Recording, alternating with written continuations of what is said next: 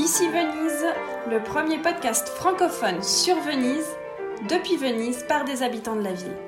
Tour à tour amoureux de la ville, critiques, inquiets, bienheureux, ironiques et auto-ironiques, mais aussi engagés. Ici Venise, un podcast cousumain par Ilona Go, également au piano. Et Philippe Go, journaliste et en même temps mon papa. Eh oui Bonsoir, chères auditrices et chers auditeurs d'ici Venise. Nous sommes mardi 23 mars 2021 et je suis en compagnie de mon papa Philippe. Bonjour Philippe. Bonjour, bonjour à toutes et à tous. Alors aujourd'hui, on avait envie de consacrer ce nouvel épisode du podcast à un sujet qu'on a souvent évoqué euh, justement dans les épisodes précédents, mais un petit peu de, façon euh, un petit peu entre parenthèses. Donc on va ouvrir cette parenthèse et euh, bah, aujourd'hui on s'approche de la célébration des 1600 ans de, Venise, célébration qui débutera à partir du 25 mars 2021 à Venise. Et euh, les festivités dureront pendant un an, alors on verra quelles festivités, mais euh, en tout cas dans ces derniers jours, ces dernières semaines, euh, il n'y a pas un poste qui n'évoque pas ces 1600 ans, mais pas seulement, aussi les institutions locales, même académiques, évoquent et participeront alors en ligne à des festivités sur la célébration de ces 1600 ans. Alors, si on fait la soustraction 2021-1600 ans, on arrive à 421. Une date magique.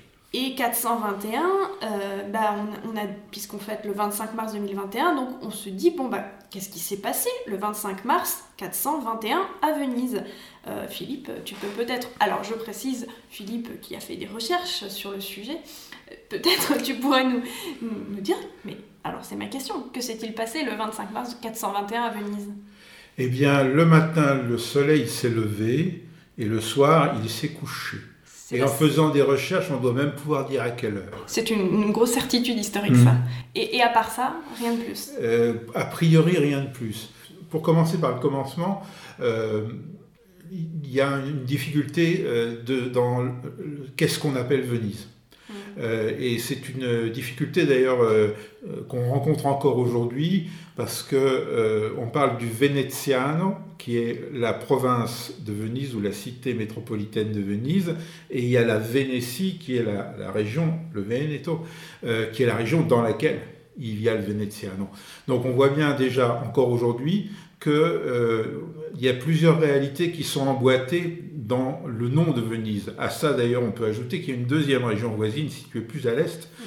qui est la Venezia Friuli Giulia, euh, dans laquelle on retrouve encore le nom de Venise. Et ce n'est pas euh, par hasard, c'est qu'en effet, la Vénétie antique englobait une partie de ces deux régions, une grande partie de ces deux régions. Et voilà, il y a deux Venises. Euh, au moins. Et c'est un auteur euh, de l'an 1000 qui nous l'apprend, euh, ou plutôt qui le synthétise. Il s'agit de Jean de Venise, le diacre Jean de Venise, qui est l'auteur, enfin en tout cas on le lui prête, du Chronicon Venetum et Gradense, donc un traité d'histoire, le premier traité d'histoire sur la Vénétie qui, qui, nous soit parvenu. Et Évidemment, il est très précis sur les faits dont il est contemporain. Donc, en gros, euh, le Xe siècle et le tout début du XIe siècle, puisque sa chronique s'arrête à l'an 1008. Mhm. S'agissant des faits plus anciens, et il fait ce que faisaient tous les historiens de ces époques-là, euh, qui d'ailleurs n'écrivaient pas des livres destinés à être publiés, hein. l'imprimerie n'existait pas encore, donc il écrit, il réunissait des, des informations qui allaient être euh, portés dans des manuscrits, dans des parchemins, euh, qui euh, allaient atterrir dans des bibliothèques à de rares exemplaires. Donc il ne faut pas imaginer un historien comme aujourd'hui. Et donc les historiens de ces époques-là réunissaient de sources diverses et variées une accumulation de faits, de références, de dates, de noms sur les périodes dont ils étaient les contemporains ou proches, et puis ben, sur les périodes antérieures, ils avaient très peu de sources, et donc là, ils collectaient, encore une fois, des choses qu'ils trouvaient éparses. Et donc, euh, ben, ce, monsieur, euh, en, 1008, euh, il écrit une chose qui est intéressante au milieu de, toutes les informations qu'il collecte, il, a un esprit de synthèse à un endroit et il dit en fait, il y a deux Venises. La, première Venise, c'est la Venise antique. Et la Venise antique, eh bien, elle allait des, Bouches du Pô jusqu'à Grado. c'est-à-dire en fait elle s'étendait sur un vaste territoire de terre fermée de lagunes, étendu sur plus de 200 km de long. Hein, la distance par voie de mer, je crois que c'est 100, 160 euh, km, donc la distance euh, littorale, euh, vous pouvez la doubler. Et en plus, comme ce littoral était fait de lagunes, on peut encore multiplier davantage cette étendue. Et c'était ça, la Venise antique. et puis il y a la deuxième Venise, qui est celle dont le, diacre Jean est le contemporain en, l'an 1000, et c'est cette Venise insulaire qui s'est développée à l'intérieur de, de, la lagune que, l'on connaît, enfin même si à l'époque elle était encore beaucoup plus étendue que ce qu'elle est aujourd'hui, et, dont en effet la ville de Venise, la cité de Venise, était devenue euh, le cœur, et euh, dont euh, le diacre Jean dit qu'elle était peuplée par une multitude de peuples qui jouissaient d'un endroit merveilleux, d'un endroit incomparable, et qui en jouissaient avec bonheur. D'accord, mais alors euh, si on, veut comprendre la, fondation de Venise il y a 1600 ans, euh, qu'on nous promet euh, en 2021, bah, à laquelle de ces Venises appartenait la, Venise fondée en 421 à Rialto, à en croire les chroniqueurs actuels? Bah, en fait, la, Venise fondée en 421 à Rialto, elle n'appartenait ni à la Venise antique, ni à la Venise à la cité de Venise, à la République sérénissime de Venise, euh, qui s'est développée ensuite. La, Venise fondée en 421 euh, à Rialto, tout simplement, elle n'a pas existé. Mm. C'est un mythe. Euh, Rialto en 421, on n'en a pas de description, on n'a pas d'enregistrement, on n'a pas de film, mais d'après les informations qui nous sont parvenues, ça devait être une île parmi d'autres, une des rares terres émergées dans, la lagune de Venise, il y avait sans doute quelques maisons de pêcheurs, euh, probablement des maisons qui ressemblaient un peu à des huttes avec des, toits de, euh, non pas de paille, mais enfin d'osier de, la lagune, enfin des, choses de ce genre-là, et euh, peut-être un endroit où les bateaux, certainement un endroit où les bateaux pouvaient accoster, mais plutôt les bateaux de pêcheurs qu'autre chose. Alors pourquoi, pourquoi cette date de 421 et, pourquoi cette fondation? Euh, En fait, c'est une reconstruction euh, tardive. Euh, il faut comprendre que Venise, justement, n'a pas d'histoire glorieuse antique à raconter. Venise n'est pas Rome, Venise n'est pas Byzance, n'est pas Constantinople, Venise n'est pas la Grèce. et, donc, il n'y a pas beaucoup de ruines antiques à Venise, pour une raison assez simple, c'est que euh, si l'Antiquité a porté des constructions euh, à Venise et dans la Vénétie, euh, toutes celles qui se trouvaient dans la lagune ont été détruites tout simplement à un moment ou à un autre par, par les eaux, par la montée des eaux. Donc, face à une Venise antique existante mais diffuse, celle de la Vénétie, la première Vénétie ou de la première Venise dont parle le diacre Jean, il est difficile de se faire gloire de ce passé. D'autant que euh, si on remonte vraiment dans l'Antiquité, probablement euh, la première Venise a connu euh, d'abord la prospérité à l'époque, à la haute époque de l'Empire romain. Et puis ensuite, elle a été, comme tout l'Empire romain, dévastée par les, invasions de différents peuples. Et la, partie noble de, euh, de, la Venise antique a été détruite, saccagée. Ensuite, les lagunes ont été peuplées euh, de différents, par, vagues successives par des gens d'extraction modeste. Euh, sans doute des, gens qui, à différents moments, ont fui soit, les, soit, soit les, envahisseurs, soit pour des raisons aussi de, de tranquillité, de, possibilité d'exercer leur foi religieuse en paix. il y a un certain nombre d'hypothèses et sans doute il y, a une accumulation d'hypothèses qui, euh, euh, se, rejoignent pour euh, fonder le, peuplement de, de, la lagune de Venise. Et donc, bah, tout ça n'est pas, il n'est pas facile de se glorifier de tout ça. Et quand Venise est devenue, bien plus tard, une puissance maritime, une cité-État, une république, Une, république qui était citée en exemple à l'extérieur, dont le sage gouvernement était cité en exemple à l'extérieur, eh bien, il, fallait rajouter un peu de gloire aux origines. Euh, c'est ce qu'a fait notamment un, auteur qui est euh, Marin Sanudo, euh, qui a vécu au 15e, vécu et écrit au 15e siècle, 15e, 16e je crois. et qu'est-ce qu'il a fait Marin Sanudo Eh bien, il a réécrit l'histoire des origines de Venise en mêlant à la date du 25 mars 421 la fondation de Venise et en la plaçant à la fois sous des, sous un, dans un récit astrologique et dans un récit religieux. C'est-à-dire que pour Marin Sanudo, euh, Venise a été fondée le 25 mars 421 et c'est un 25 mars aussi qu'aurait été euh, créé de la main de Dieu le premier homme Adam. C'est un 25 mars également euh, qu'aurait été faite à la Vierge Marie l'annonciation par l'ange qu'elle portait en son sein le Fils de Dieu. Et ce serait également un 25 mars que Jésus-Christ euh, aurait été crucifié.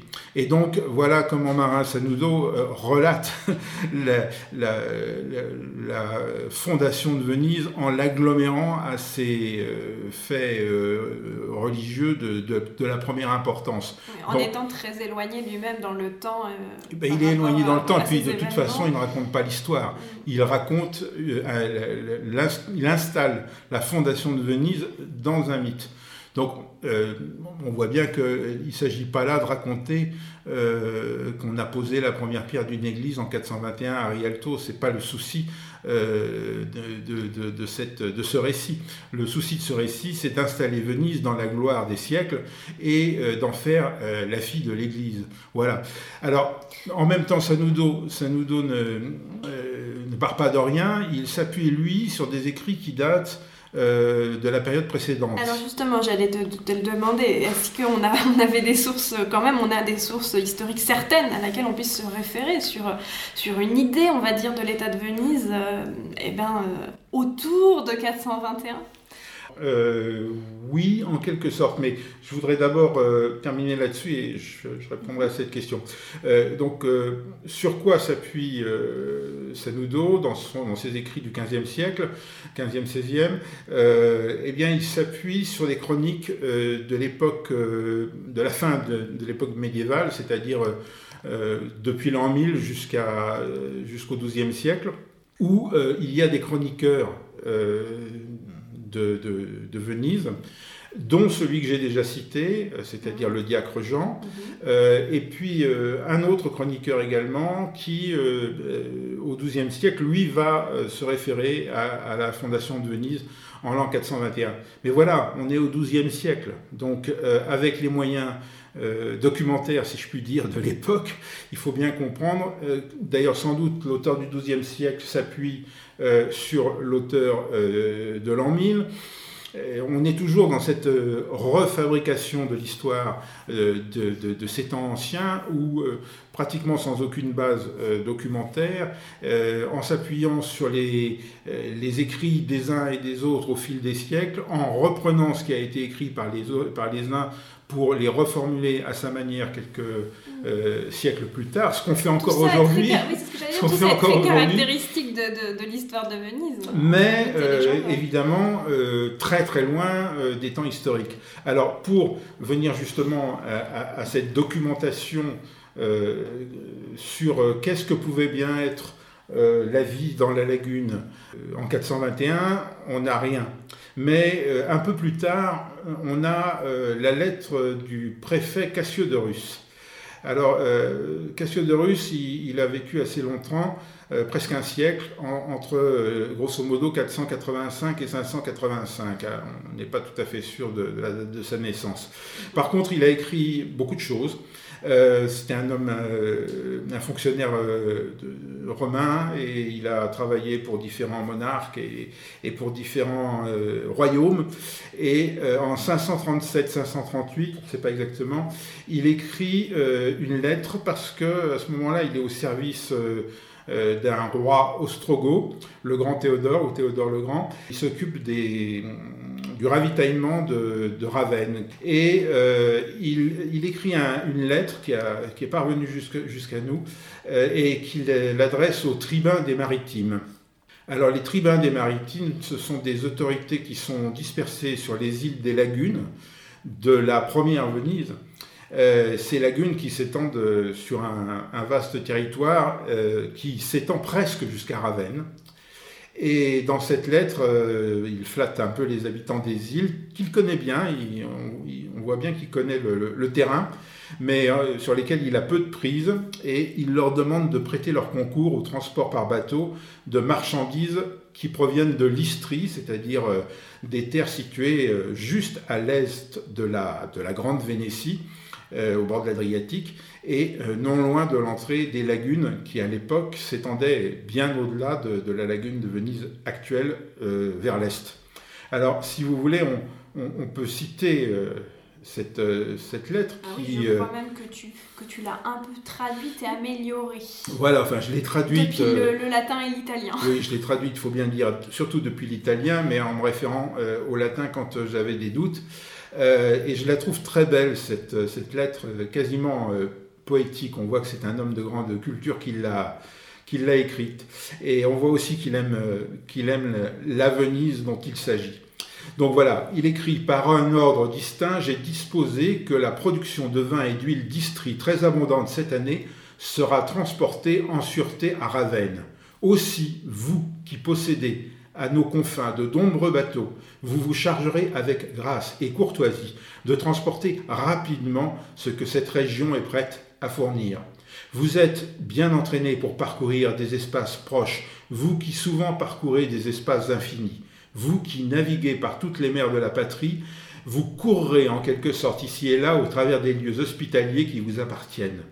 Il s'ajoute à vos avantages le fait que vous seul connaissez une autre voie, tranquille et toujours sûre. En effet, quand la mer elle-même n'est pas navigable à cause de la fureur des vents, s'ouvre à vous une route plus commode à travers les lagunes. Vos bateaux ne craignent pas ainsi les vents violents. Ils touchent la terre avec grande facilité, sans subir de dégâts ni se disloquer. De loin, on pourrait croire qu'ils naviguent pratiquement posés sur les prés, quand on n'est pas en situation d'apercevoir le canal qui les porte. Ils arrivent tirés par les cordes, celles qui sont normalement liées au gréement, et la situation étant changée, les hommes à pied les utilisent pour aider à avancer. Les hommes traînent sans effort les navires de transport et utilisent à la place des dangereuses voiles le pas plus sûr de leurs marins. Il est utile de rappeler comment sont vos habitations que j'ai vues moi-même. Les Vénéties, autrefois célèbres et pleines de noblesse, sont limitées au sud par Ravenne et le Pau, pendant qu'à l'est elles jouissent de la beauté du littoral adriatique, où le mouvement alterné de la marée tantôt recouvre d'eau, tantôt fait voir l'aspect des champs. Ici, vous avez votre demeure, semblable en quelque sorte au nid des oiseaux aquatiques. Et en effet, tantôt, elle semble terrestre, puis insulaire, au point qu'on pourrait penser qu'il s'agit des Cyclades, dont on peut découvrir subitement l'aspect transformé. En fait, dans ces lieux, la consistance du sol est renforcée par le tressage de rameaux souples et vous n'hésitez pas à opposer une si fragile défense aux ondes marines. Il y a une seule chose ici en abondance pour les habitants, qui se nourrissent seulement de poissons. Ici, la pauvreté subsiste avec la richesse de la même façon. Une même nourriture les rassasie tous. Des maisons semblables les abritent tous. Ils ne connaissent pas l'envie pour la maison du prochain. Et de cette façon, celui qui a moins évite le vice auquel on sait que le monde est sujet. Tous vos efforts sont dévolus à la production du sel. Vous faites tourner les cylindres à sel à la place de la charrue et des faux. D'ici naît tout votre gain qui vous permet de vous procurer les choses qui vous font défaut. En quelque sorte, ainsi est frappée une monnaie qui vous permet de vivre. Chaque flux est au service de votre art. Il se trouve peut-être quelqu'un qui ne recherche pas l'or en ce monde, mais il n'y a personne qui ne désire avoir du sel. Et ce, justement, puisque chaque aliment qui a bon goût le lui doit. Aussi, apprêtez diligemment les bateaux que vous tenez liés au mur de vos maisons comme des animaux, de sorte que quand Lorenzo, homme de grande expérience, qui est chargé d'acheminer ses marchandises, vous en donnera l'ordre, vous vous empresserez d'aller, sans regarder aux dépenses rendues nécessaires par une quelconque difficulté, vous qui, selon les conditions du temps, pourrez choisir la route la plus adaptée. Eh bien, donc c'était une lettre au tribun des maritimes du sénateur préfet, sénateur préfet du prétoire Cassiodorus aux Vénitiens, euh, donc autour de, de, de l'an 537-538. Alors il y a énormément d'informations dans cette lettre, à part son évidente esthétique, puisque les, maisons comme euh, les nids euh, des oiseaux aquatiques, les, bateaux attachés au mur des maisons, comme, le seraient des animaux domestiques en en un autre lieu la récolte du sel à la place de, la récolte des produits de la terre. Enfin, il y a énormément d'images qui sont très belles, mais il y a aussi, il y a aussi des informations sur comment on vivait euh, dans cette Vénétie-là. Euh, une vie simple, à vrai dire, une vie dispersée sur, les îlots, une vie sans autorité centrale, puisque les, tribuns maritimes étaient élus dans les îles et il n'y avait pas à ce moment-là de, de doge ou d'autorité équivalente. Et puis, euh, l'information peut-être essentielle par rapport à notre propos d'aujourd'hui, c'est que Venise, la ville de Venise, n'existait pas. Car il est bien évident que ce, préfet qui œuvre pour Ravenne, qui pense à ramener des marchandises qui sont en Istrie, euh, qui demande au tribun des maritimes de se liguer à lui pour, euh, avec leur bateau, traverser les lagunes et amener en sécurité euh, la marchandise jusqu'à Ravenne, s'il y avait eu en 537-538 euh, quelque chose ressemblant à une ville de Venise, à une autorité, à un centre qui se serait installé déjà plus de 100 ans hein, auparavant, si on en croit à la date de 421 au Rialto, il l'aurait au moins mentionné. Mm il s'y serait probablement adressé, mais il aurait au moins mentionné ce fait-là. Et quand il parle de la Vénétie, hein, évidemment, euh, en, latin, il n'y a pas de différence entre Venetia et Venetia. C'est la même chose, c'est le même mot. Quand il parle de la Vénétie, il se réfère toujours à l'espace des lagunes, au large territoire, aux mers que l'on parcourt, à ces mers intérieures que l'on peut parcourir en sûreté. Donc, la principale information en fait de cette lettre, c'est celle qui n'y est pas contenue, c'est que Venise n'existait pas. Toujours pas en 537. Ok, euh, je comprends, mais alors il y a quand même une chose que j'arrive pas à comprendre, c'est que euh, le 25 mars 421, on n'est pas censé euh, célébrer donc maintenant la, consécration de l'église de San Giacomo di, Rialto, qui est cette église, ben moi je, je l'ai vue, elle existe. alors je confirme que l'église de San Giacomo a Rialto existe, elle existe toujours. le seul problème, c'est qu'elle n'a pas été consacrée le 25 mars 421, jour où euh, Dieu a créé Adam et où la Vierge a été annoncée et, où a été crucifié euh, Jésus-Christ. Pour parler euh, de l'église San Giacomo in Rialto, cette église, effectivement, euh, une certaine tradition, euh, que l'on pourrait dire euh, de Padoue, raconte que trois consuls envoyés de Padoue se présentèrent au Rialto et firent consacrer le 25 mars 421 cette église.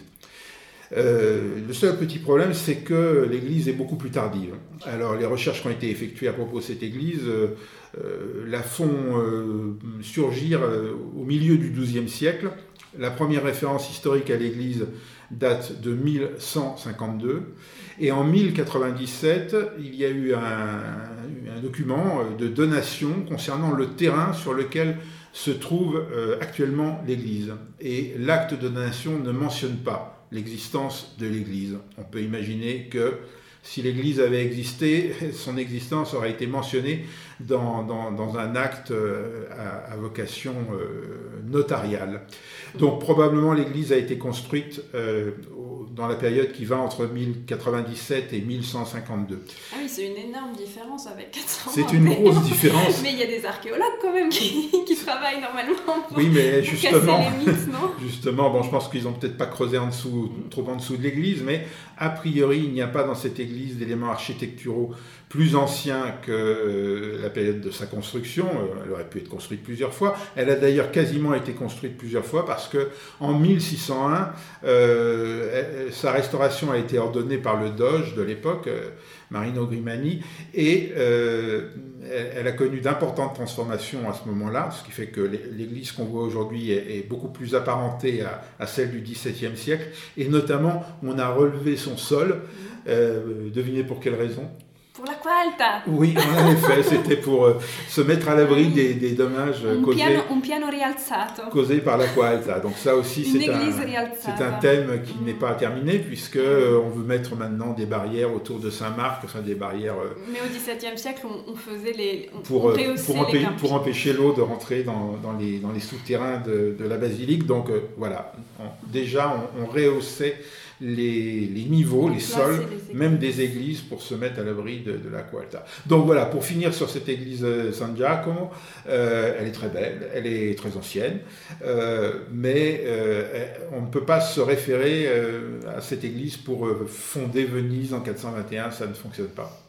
D'accord, bon, très bien.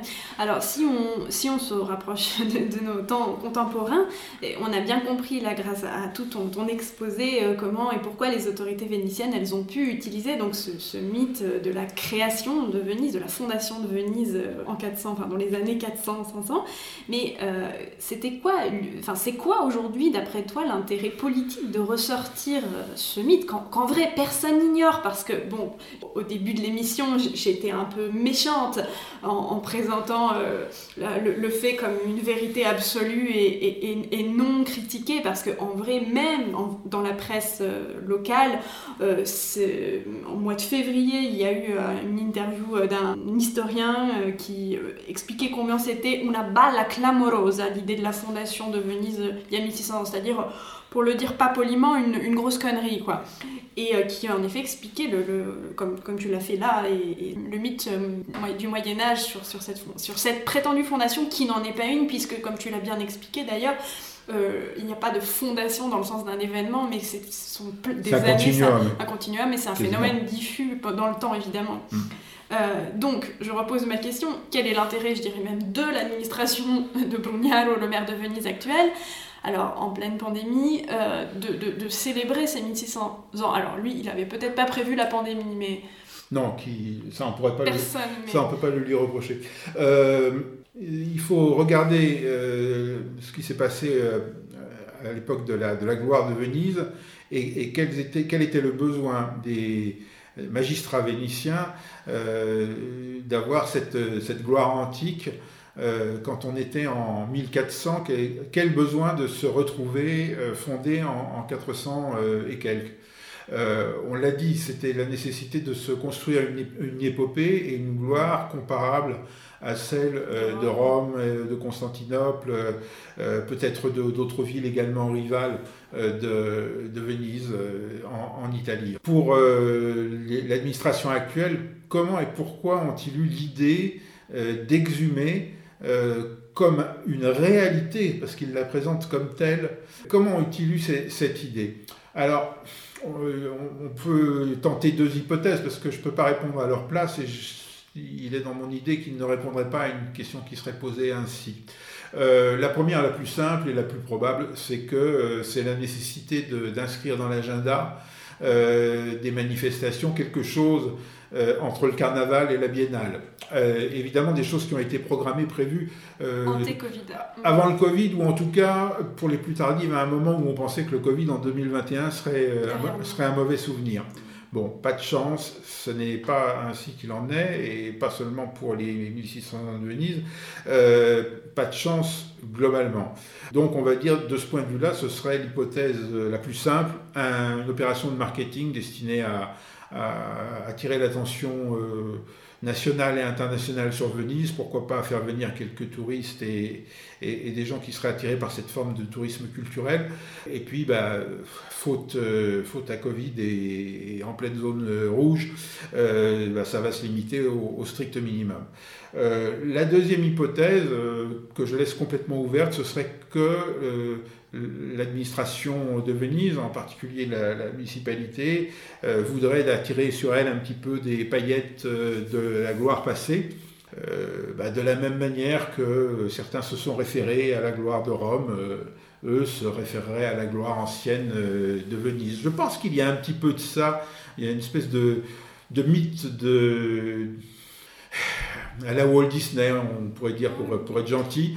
Euh, on pourrait très bien imaginer un, film de Walt Disney sur la, fondation de Venise euh, en l'an 421 et l'administration communale euh, prêterait certainement main forte à l'écriture du, du scénario. Mm. Là, je me dis que si, peut-être tout le monde ici, c'est-à-dire même des, des, milieux universitaires, euh, plonge dans, cette euh, commémoration des 1600 ans, alors que tout le monde sait pertinemment que la date de référence, elle, est privée de tout fondement historique et qu'il s'agit d'un mythe, euh, peut-être aussi parce qu'on en a besoin, parce qu'on est dans une période tragique, dramatique, et on a besoin de belles histoires. Et ça me rappelle que hier à Venise, il y a eu deux dauphins qui sont rentrés dans l'entrée du canal Grande, euh, à côté de la pointe de la douane et en face de la Salute. Delphine, Delphine Voilà, et, et, ça, a, ça a occupé honnêtement toute la journée, mais aussi la mienne. C'est-à-dire que euh, vraiment, le, le, le, le conte, qui n'en est pas un cette fois, c'est pas un mythe, ils sont vraiment rentrés les dauphins,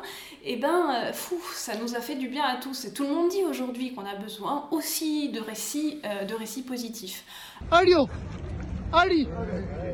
Alio Ali Quoi Quoi, Delphini Delphini, Aria Delphini, canal grande.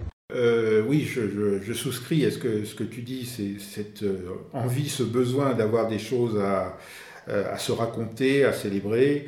Euh, dans, la période difficile actuelle. Je pense que ça va au-delà. Euh, il y a euh, à Venise, particulièrement, pas seulement à Venise, c'est vrai, ailleurs aussi et beaucoup en Italie, euh, cette association indissociable entre, oui, une imbrication entre les faits historiques enfin, et les légendes, les mythes. Euh, Ou simplement l'histoire réécrite pour la gloriole de un tel. Euh, alors il y a ça aussi parce qu'effectivement il y a eu de nombreuses cités-États euh, dans, l'histoire de, l'Italie. Donc chaque cité-État a dû créer son propre mythe qui devait être au moins aussi bien que le mythe voisin et sans oublier euh, le, les mythes antiques auxquels il fallait aussi euh, se, se, rapprocher. Là, par exemple, notre micro est posé sur un livre euh, qui s'intitule Les Mura di Verona. Et Vérone, dans la légende antique, c'était la Nouvelle Jérusalem. Donc voilà, euh, on voit bien que euh, les, villes, euh, États ou les cités qui ont, qui, ont, eu à un moment donné de leur histoire le statut indépendant, eh, eh bien elles ont toutes construit leur histoire dans le mythe ou, installer le mythe dans l'histoire. Donc, euh, ce qui peut paraître choquant, peut-être euh, dans, la présentation qu'on a faite au début de, quelque chose qui est une, une bulle, quelque chose qui éclate comme une bulle de savon, si on cherche un petit peu à, à le confronter aux connaissances historiques, eh bien, c'est aussi accepté ici euh, parce que finalement, euh, bah, Venise a été sauvée de la peste euh, à deux reprises par l'intervention de la Vierge. On a construit des églises votives pour remercier la, Vierge du service rendu. bon, tout ça c'était bien plus récemment, si on peut dire que 421, mais voilà, ça, ça ne départ pas le mythe de la fondation de Venise en 421 ne départ pas euh, au sein de, des réalités de l'histoire vénitienne qui sont extraordinaires au sens propre du terme. Cette république qui a duré mille ans euh, et qui euh, n'est tombée que sous les coups de Napoléon en 1797 et qui pendant toute cette période a développé à la fois sa puissance maritime, sa puissance sur la terre ferme, des institutions ingénieuses, a su faire face à de nombreuses crises, n'a jamais été envahie, sauf, hélas, en 1797, bah, on voit que la réalité arrive à se mélanger euh, là aussi au mythe. Bon, alors là, tu, es conciliant, donc on pourrait, on pourrait peut-être dire que finalement, s'il si, s'agit d'un mythe et qu'on souligne que c'est un mythe, eh ben, on peut les fêter ces 1600 ans.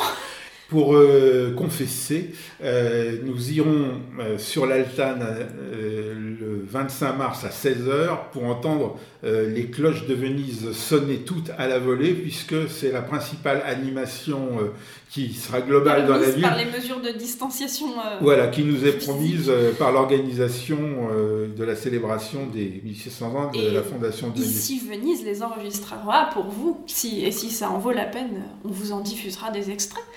On n'a pas plongé encore dans l'eau de la lagune, mais là, on a plongé bien plus profond dans l'histoire de Venise. Mm, mm, mm. Et ben, merci Philippe et pour tes recherches, tes traductions et, et à très bientôt. Bah, merci, merci de nous avoir suivis jusque-là, j'espère. Et, et à bientôt, portez-vous bien. À bientôt.